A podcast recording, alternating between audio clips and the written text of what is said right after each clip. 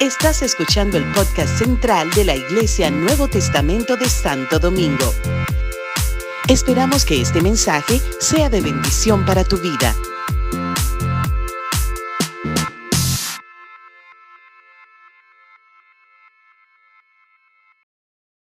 Bueno, mis hermanos, hoy hay, una, un servicio bien especial, todo lo que hemos retenido y muy pronto, en algunos minutos, vamos a estar también ministrando y compartiendo la mesa del Señor. Es una bendición como iglesia, ¿verdad? Que cada primer domingo de cada mes el Señor nos dé ese honor, ese privilegio de recordar y de, de ser parte de lo que Cristo hizo por nosotros. Precisamente hoy quiero compartirles acerca una, una, una palabra relacionada con lo que vamos a estar viviendo y también relacionada con lo que hemos estado viviendo como, como iglesia y como, como creyentes. Saben que estamos estudiando el libro de Romanos, ¿cierto? Hace algunos domingos ya comenzamos a estudiar el libro de Romanos. La carta de Romanos es una carta, como ya he dicho, escrita por el apóstol Pablo. Es una carta, es una carta bien especial, una carta madura, una carta escrita como como una defensa a favor del Evangelio, como una defensa a favor de la fe y como una defensa a favor de la justicia de Dios. Esos son los temas que Pablo desarrolla en la carta a los romanos. Y lo hace con una belleza literaria impresionante. A medida que voy profundizando y estudiando la carta de, de Romanos, más me enamoro de ella los grandes hombres de Dios como Lutero, como eh, otros tantos, como Wesley, eh, tantos otros, han tenido la carta de Romanos como la carta prioritaria de, todo, de toda la Biblia. Y algunos han dicho, si me quitaran toda la Biblia, pero me dejan a Romanos, Romanos es suficiente para yo educarme, para yo disipularme, para yo hacer un creyente maduro. Así es, Romanos. Así que hemos visto en lo que hemos compartido en este tiempo un resumen, una, un, un, un rapidito, ¿verdad? Hemos visto en primera, en Romanos capítulo 1, como una tomografía, una radiografía de la condición humana el apóstol Pablo presenta en Romanos capítulo 1, después de saludar, y hablamos del saludo, y hablamos de la forma que Pablo introduce, introduce, y hablamos de, de, cómo él se presenta, y quién era Pablo, y todo lo que él es, y cómo él se ve como un siervo. Y todo eso ustedes se acordarán. Después habla acerca de la condición, de cómo Dios ha entregado esta mentalidad, esta, eh, a la humanidad lo ha entregado a, a, los deseos de los pecaminosos de los hombres. Y ahí hablábamos, ¿verdad?, de todas estas cosas que hoy día vemos, hoy día vemos en la actualidad y todo porque el mundo sigue de mal en peor y, cada vez más como que la Biblia resalta y brilla. ¿Cierto? Y como que se hace más evidente y más real lo que está escrito. Romanos capítulo 1 es una radiografía de la humanidad actual. Léanlo. Pero entonces, en medio de eso, Pablo dice, porque no me avergüenzo del Evangelio, porque es poder de Dios para salvación. En medio de, una situación donde Pablo vivía, donde la gente que se convertía, la gente cristiana, era tenida en poco, era, era, como, como, como dejada a un lado, como y, lo, perseguido o, o minimizado, como esta gente está loca. Pablo decía, pero no, yo no, no me avergüenzo el Evangelio. El Evangelio no me avergüenza porque es poder de Dios para salvación, para todo aquel que cree, al judío primeramente y también al griego. Así es que, porque la justicia de Dios se revela por fe y para fe, como está escrito, mas el justo por la fe vivirá. Eso fue lo que despertó a Martín Lutero, ¿verdad? Para, para hacer la reforma protestante. Esos dos versos de Romanos. Y así que es tremendo, ¿verdad? No me avergüenzo el Evangelio. Es poder de Dios, cambia, el Evangelio cambia, el Evangelio transforma vidas. ¿A cuánto lo ha cambiado y lo ha transformado? ¿Cuántos pueden dar testimonio de que el Evangelio ha producido un cambio en su vida? El Evangelio cambia, regenera al hombre, dignifica al hombre. Miren, aún vemos la gente, yo que ministro por ahí, por iglesias bien humildes, eh, es increíble cómo la gente, eh, aún humilde, cuando se convierte, anda así, limpiecita. Mire, mire Jonathan, miren a Jonathan, transformado, limpiecito, bonito siempre, mira, elegantón, bonito siempre. ¿Ustedes lo ven? Tremendo, ¿verdad? Tremendo. El Evangelio hace eso. El Evangelio hace eso. Dignifica, transforma, le da, uno, le da honra al hombre, a la raza humana. Qué lindo. Gloria a Dios. Entonces vimos en Romanos capítulo 2 cómo, cómo de momento Pablo comienza un diálogo con un personaje desconocido.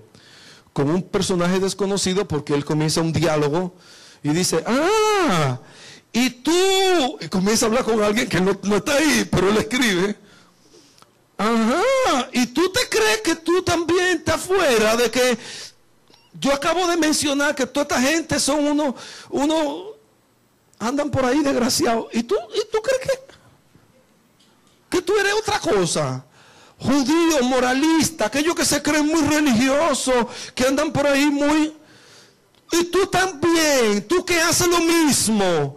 Porque tú te crees que porque tienes ciertas cosas y, eh, o naciste en una iglesia cristiana, hello, a los jóvenes.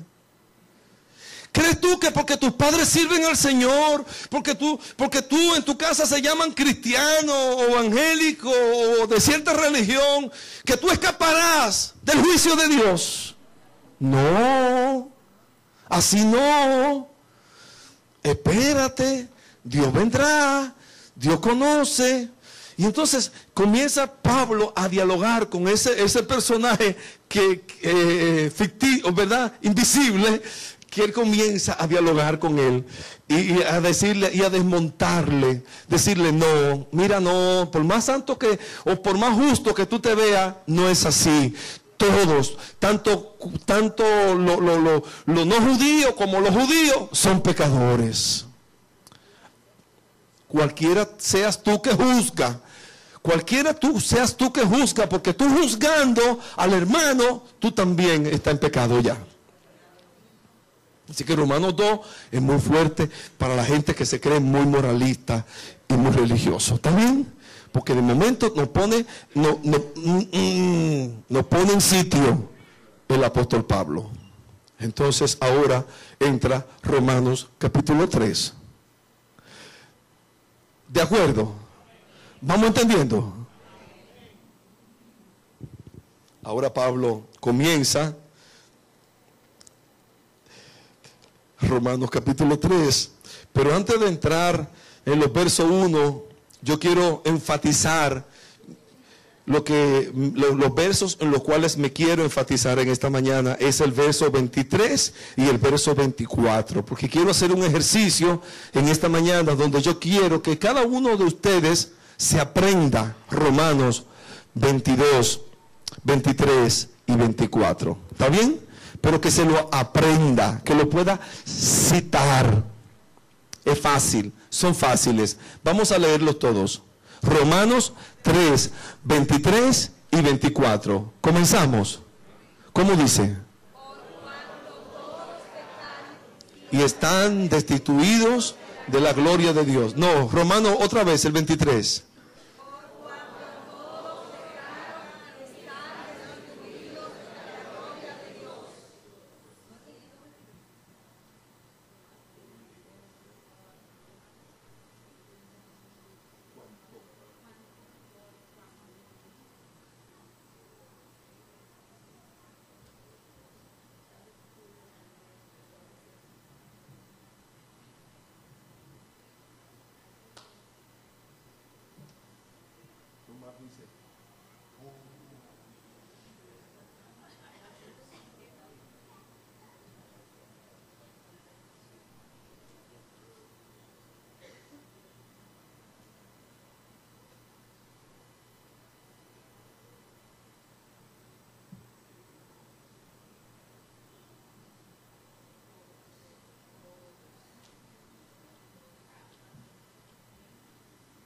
Ay, ay, ay, ay, Vamos, vamos el 23. ¿Cómo dice?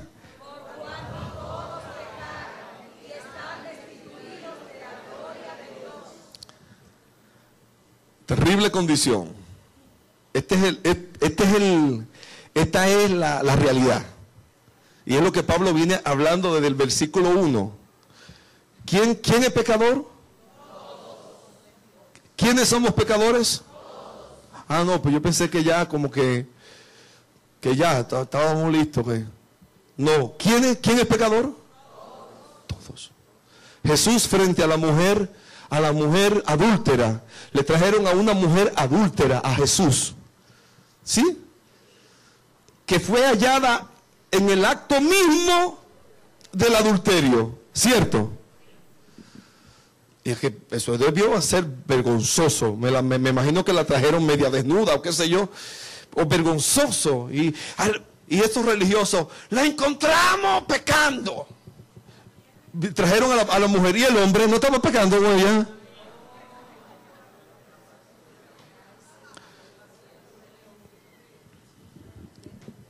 La trajeron a ella sola. ¿Y qué tú vas a hacer con ella? Júzgala. Estamos aquí, la, ley dice que hay que apedrearla. Y Jesús dice que se inclinó y comenzó a escribir en tierra. Nunca sabremos lo que Jesús escribió. ¿Qué usted cree lo que Jesús escribió? Algunos dicen, algunos dicen que, que algunos nombres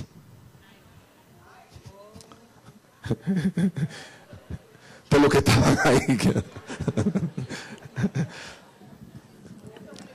y algunos piensan que, que, pecados, mentira, envidia, chisme, hipocresía,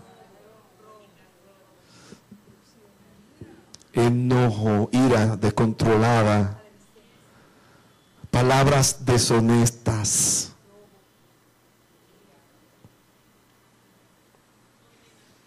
amargura. Jesús hizo una, posiblemente una lista y lo dejó ahí en la tierra, en la arena. Entonces dijo, el que no tenga pecado, que tire la primera piedra. Y una a una fueron qué? Soltando los pecados, las piedras y dejaron a la mujer sola con Jesús. Y Jesús dijo, mujer, yo tampoco te condeno. vete y no peques más. Qué lindo Jesús, qué lindo Jesús, qué lindo Jesús. Qué lindo Jesús. Pero todos han, pecado y todos están como destituidos de la gloria de Dios. Romanos capítulo 3 nos, nos muestran los primeros versos desde el 11 en adelante. Dice, miren, esta es la condición del hombre es que tienen sepulcro abierto en la garganta. Es que tienen lengua de, con veneno como la serpiente. Porque todo en algún momento hemos calumniado. Todo en algún momento hemos hablado mal del otro. Sino que levante la mano el primero que diga que no. Todo en algún momento hemos tenido pensamientos impuros. Todos, todos hemos tenido pensamientos malvados. Todos hemos estado ahí, en la miseria del pecado. Todos hemos sido pecadores. Todos, todos estamos ahí. Entonces, ¿qué va a pasar con nosotros? Pobre de nosotros, miserable de mi hijo, el apóstol Pablo. Ahora, hay esperanza. Hay esperanza.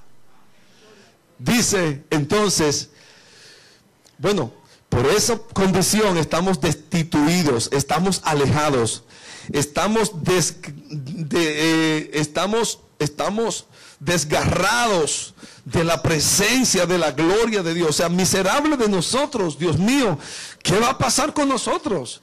Ahora hay una esperanza y hay un, ah, y hay un puente y hay una solución y eso nos lo muestra el verso 24 siendo justificados Gratuitamente por su gracia. ¿Mediante qué? La redención que es en Cristo Jesús. Siendo que justificado.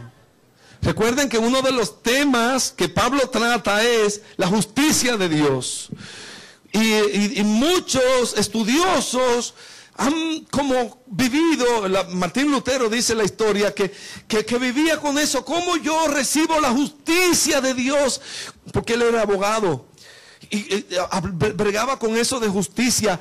¿Cómo yo soy absuelto de mi pecado? ¿Cómo yo me justifico delante de Dios? ¿Cómo yo puedo hacerlo? ¿Quién hombre, qué hombre se podrá justificar delante de Dios? Siendo justificado, Pablo enseña, gratuitamente, por pura gracia, por más, por más obras que nosotros podamos, hagamos de bien, eso no nos podrá justificar. La Biblia dice que nuestras obras son como como trapo de inmundicia delante del Señor, como, como trapo de cocina. Y hay algunos trapitos de, hay algunos pañitos de cocina muy limpios, pero hay otros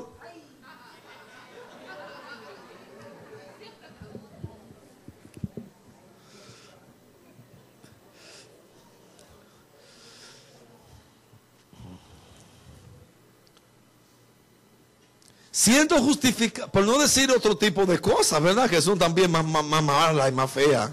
Ni la voy a mencionar. Pero usted sabe, trapo de inmundicia es terrible, es lo más feo y lo más asqueroso que ustedes pueden imaginarse. Nosotros nosotros mismos no hay nada bueno. Solamente la gracia y la justicia de Dios. Siendo justificado, ¿cómo? Gratuitamente. Miren, gratuitamente por su gracia. Y es como un énfasis a la gracia. Porque simplemente con que dijera, siendo justificado por gracia, ya. Pero Pablo especificó que no hay nada que te pueda comprar, que, que tú puedas comprar. Tú tienes que recibirlo de gracia gratuitamente de gracia, gratuitamente, gratuitamente se recibe el rico y el pobre, cualquiera necesita la gracia, la justicia de Dios y todos pueden recibir la justicia gratuitamente, se ofrece gratuitamente por gracia. Lo inmerecido, el don inmerecido de Dios, la gracia, el don inmerecido de Dios. La gracia, lo que no nos costó nada a nosotros, simplemente abrirnos y recibirlo y aceptarlo. ¿Cómo fue eso? ¿Cómo se operó, cómo se operó eso? La parte B del verso 24 dice, mediante la redención. Esa redención es como lo que mediante la compra. Esa palabra redención es comprar, es liberar. Se usaba para como como para eh, liberar a los a los a los eh, a los a, los soldados enemigos o sea cuando cuando un, grupo de soldados era raptado el otro sus amigos el otro el otro partido no el otro batallón ¿ah? el otro mando el batallón enemigo pagaba un precio, pagaba un botín para que le dieran a sus soldados. Es, de ahí viene la palabra redención. Y luego se usó, luego se usó para, para, comprar a esclavos. ¿Mm? Redimir al esclavo. Luego se usó para, para, redimir, para redimir cualquier propiedad. Por eso vos, allá en el libro de, de Ruth, se declara redentor. Yo me levanto como redentor. Y le dijo a Ruth, hay algunos parientes que pueden, pueden presentarse como redentor, pero si ellos no lo hacen, si ellos no redimen, yo redimo. Yo redimo. Y es por eso que Job dice, antes de, en medio de su dolor y en medio de su, de su, de su, desesperación, cuando estaba afligido, se levanta Job y dice, no, no, no, miren, miren, miren, porque yo sé que mi redentor vive. ¿Cuántos, ¿Cuántos de ustedes han sido redimidos? Aleluya. comprado, Cristo compró por precio de sangre nuestras, nuestras vidas, nuestra salvación. Fuimos redimidos gratuitamente mediante Jesús. Él pagó el precio por nuestra redención. Fuimos gratuitamente redimidos. Aleluya por Jesús. Y hoy podemos, ¿verdad?, cantar de esa redención. Por eso le decía ahorita, habrá un canto en el cielo que los ángeles no podrán cantar. El cántico de los redimidos. De aquellos que han sido comprados. ¿Cuántos esperan estar ahí? Aleluya. Aquellos que han sido comprados a precio de sangre. Aquellos que, que gratuitamente han recibido la salvación. Este, esta es la condición del hombre, mis amados. Esta es la condición del hombre. Es que todos necesitamos salvación. Es que todos estamos ahí. Que no, como dice la escritura, que no hay quien entienda, no hay quien busque a Dios. Esta es la condición. Todos se desviaron, a se hicieron inútiles. No hay quien haga lo bueno. No hay ni siquiera uno. Sepulcro abierto en su garganta, con su luenga engañan, veneno de áspide hay debajo de sus labios, su boca está llena de maldición, de amargura, sus pies se apresuran para derramar sangre, quebranto y desventura hay en sus caminos y no conocieron camino de paz, no hay temor de Dios delante de sus ojos. Ahora bien, no tenemos por qué permanecer en esa condición. A los redimidos no nos luce andar así. ¿Cuántos dicen amén? A los redimidos, a los salvados. Cuando la gente, cuando usted entiende que ha sido comprado, que usted se debe a Dios, entonces debe de haber un cambio radical en su conducta. Había un, hay un pastor argentino llamado Bolívar, ¿verdad? Entonces, él predica así. Él va predicando y dice, me encanta él. Está por allá abajo por... No se escucha, no se escucha el amén. ¿Cómo, ah, como dice? ¿Cuántos son redimidos aquí? Amén. amén. ¿Cuántos saben que no nos luce esta escritura de, andar, por ahí depotrecando al otro y de sepulcro eh, abierto la garganta y, y, veneno en la lengua y toda esa cosa, no nos luce. Andemos como dignos del Evangelio, andemos como dignos del Señor, agradándole, agradándole, agradándole en todo, agradándole en todo. Si Él dio su vida por mí, ¿qué puedo yo hacer por ti, Jesús? ¿Cómo te puedo agradar? Que te agrade, que te agrade mi vida, que te agrade mi respirar, que te agraden mis palabras, que te agraden mis acciones. Que todo lo que yo sea y lo que yo soy sea para ti, para tu gloria. Ese es el, ese es el llamado. Ese es el llamado que tenemos nosotros ahora. Si Él dio su vida para redimirnos como propiciación por nuestros pecados, necesitamos y debemos darnos a Él por completo. Y a ese entendimiento llegó el apóstol Pablo. A ese entendimiento llegó el apóstol Pablo. Así que por el 23 y el 24 juntos, ¿cómo dice? Por cuanto todos pecaron y están destituidos de la gloria de Dios, siendo justificados gratuitamente por su gracia mediante la redención que es en Cristo Jesús. Les dejo esto de tarea para que se lo aprendan. Porque en algún momento usted lo va a necesitar. Cuando esté evangelizando a una persona. Eso es uno de los versos claves para mostrarle a cualquiera que necesita la salvación que Jesús ofrece. Todos hemos pecados y todos necesitamos recibir por gracia la redención.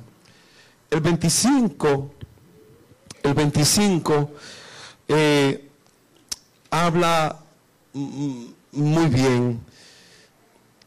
Eh, eh, 25 y 26, y con esto terminamos por hoy, dice, a quien Dios puso como propiciación por medio de la fe en su sangre. Dios puso como propiciación. Dios puso como ofrenda sustituta. Esa es la palabra propiciación. Ah, eh, eh, habían sacrificios que habían en el Antiguo Testamento que se ponían en el propiciatorio. Todo hombre pecador llevaba una ofrenda como sustituto por sus pecados. Pero hubo uno que se levantó el justo se ofreció a sí mismo en, en se ofreció a sí mismo, ¿verdad? En, sustitución a, nuestro, a nosotros, a nuestros pecados, a quien Dios puso como propiciación por medio de la fe en su sangre para manifestar su justicia a causa de haber pasado por alto en su paciencia los pecados pasados. En otra palabra, Dios dijo, mira, déjame, déjame, ellos no podrán, ellos no pueden, déjame hacerlo. Envió a Jesús vivió entre nosotros, vivió entre nosotros y, eh, y cuando estaba en, el, en, la, en, la, en la cúspide de su vida, en la flor de su juventud, en la prosperidad de su ministerio, se ofreció como un cordero sin mancha y sin contaminación para redimirnos de nuestros pecados. Ay, hermoso. Él fue la propiciación por medio de la fe. Su sangre nos redime, su sangre nos limpia. Y es por eso que cuando cada domingo venimos eh, este, que nos corresponde participar de la mesa del Señor, recordamos precisamente este evento, lo que Jesús hizo por nosotros. Él pasó por alto los pecados pasados de nuestras vidas. Y dice que con la mira de manifestar en este tiempo su justicia, a fin de que Él, él sea justo y el que justifica al que es de la fe de Jesús. Él es justo y justifica al que es de la fe. ¿Justifica quién? Al que es de la fe de Jesús. Así que tú y yo podemos ser llamados justos, justificados por la fe. Tenemos paz para con Dios. Cuando el Señor te mira a ti, no mira lo que un día tú fuiste. Él ve a Cristo. Y si tú cometes pecados, y tú cometes pecados y te arrepientes de tus pecados, Él es fiel y justo para perdonar nuestros pecados y limpiarnos de toda maldad. Ese es el poder del Evangelio. Ese es el poder del Evangelio. Yo estoy tan contento en estos domingos que el Señor me ha dado la oportunidad de predicarles a ustedes el Evangelio. Para mí no hay riqueza, no hay riqueza, no hay mejor herencia, no hay mejor prédica que predicarle el Evangelio de Jesucristo. Así que yo me alegro mucho de no estar por ahí con mensajes eh, optimistas y tú vas a recibir y tú tienes y tú rurururu, es Cristo. Tú y yo lo que necesitamos es a Cristo. La justicia de Dios en nosotros.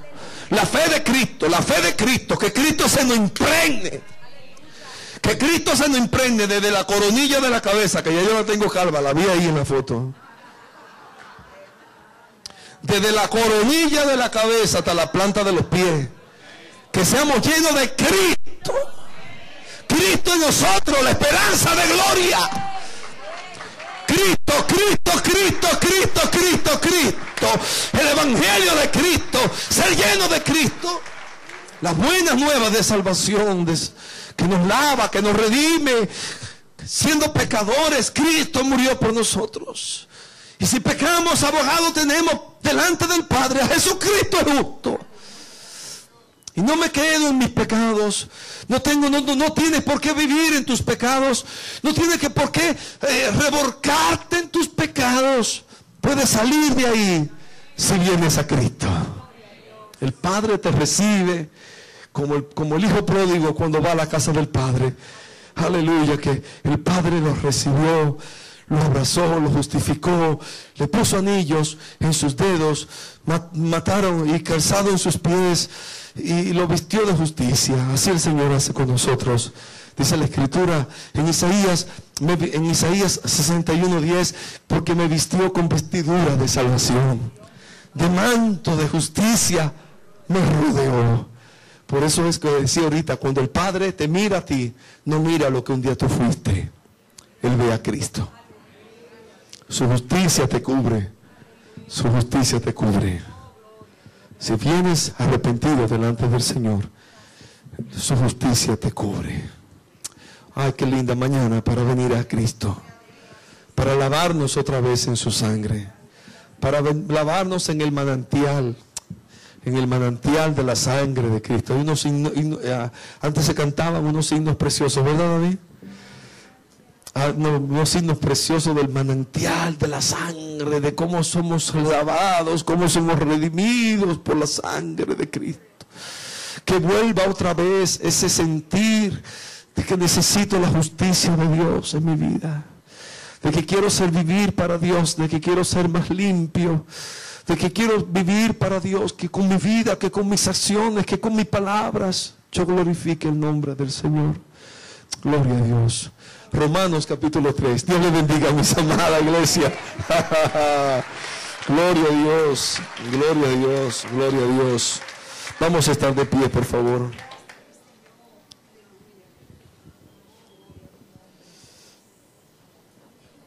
Gloria a Dios. Gracias Jesús. Gracias Señor. Gloria a Dios. Hermoso lugar, hermoso tiempo para venir delante del Señor, reconocer que necesitamos salvación, que necesitamos perdón. Ahí donde tú estás, cierra tus ojos y medita. Dile, Señor, necesito de ti. Necesito tu justicia y tu perdón. Necesito recibir tu justicia y tu perdón. No me quiero justificar por, mis propias obras, por mis buenas obras. Quiero, quiero recibir tu justicia, Señor. Tu ofrenda de propiciación por mis pecados yo la recibo, yo la acepto. Recibo, Señor, en mi vida. Y te recibo en mi corazón.